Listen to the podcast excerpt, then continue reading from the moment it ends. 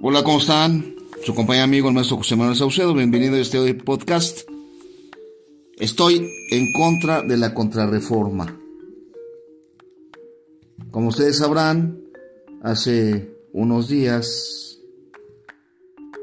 el procurador, o más bien dicho el fiscal general de la República, visitó el Senado y llevaba, llevaba debajo del brazo una contrarreforma al nuevo sistema de justicia penal.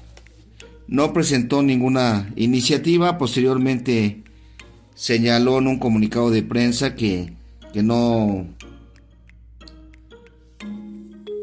que no llevaba nada, pero lo cierto es que cuando el río suena es porque agua lleva. El Código Nacional de Procedimientos Penales tiene sus defectos, como los tienen los operadores del nuevo sistema, pero ello no es culpa de la inseguridad que se vive en el país. Por encima de eso están los derechos fundamentales y no debe aprobarse ninguna contrarreforma que los afecte. Estarán de acuerdo conmigo. En efecto, se necesita una revisión a la legislación. Yo he eh, sugerido 10 o 15 puntos que se pueden modificar, pero no se requiere una contrarreforma. No debe aprobarse ninguna regresión. Se pretende promover un derecho penal del enemigo, incorporar el arraigo a todos los delitos, la desaparición del juez de control, quitar o casi quitar la prueba ilícita, restarle atribuciones al asesor jurídico, etcétera. Pero, ¿para qué? No debe dejar de soslayarse que hubo avance desde 2008 y 2016. Se invirtieron recursos en salas y capacitación, etcétera.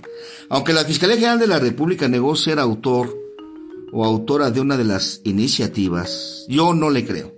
Hertz ya lo había intentado en dos ocasiones anteriores hace 15 o hace 10 años aproximadamente. Empieza febrero y dijeron que presentarían la iniciativa en estas semanas. No se vale regresar al juez investigador de hace un siglo ni al poder inmenso del MP de hace unas décadas. No se puede ser tan retrógrada.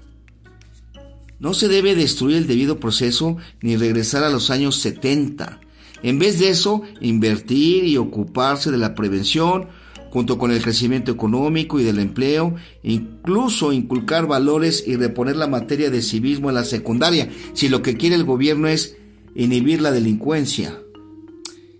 Esa contrarreforma eliminaría, como dije, el debido proceso, aun y cuando el gobierno tenga sus causas, motivos o excusas para hacerlo. Tampoco hay que olvidar, amigos míos, que hay intereses y por otra parte las procuradurías atienden al número de asuntos midiendo su efectividad a partir de un aspecto cuantitativo o numérico, lo que implica judicializar muchos asuntos por judicializar y no con calidad. Hay asuntos que, por ejemplo, no dan para vinculación, pero que por interés político se vinculan. O sea, hay una especie de resistencia al cambio. La propuesta de contrarreforma es un retroceso. No protege derechos humanos y ataca las bases del sistema.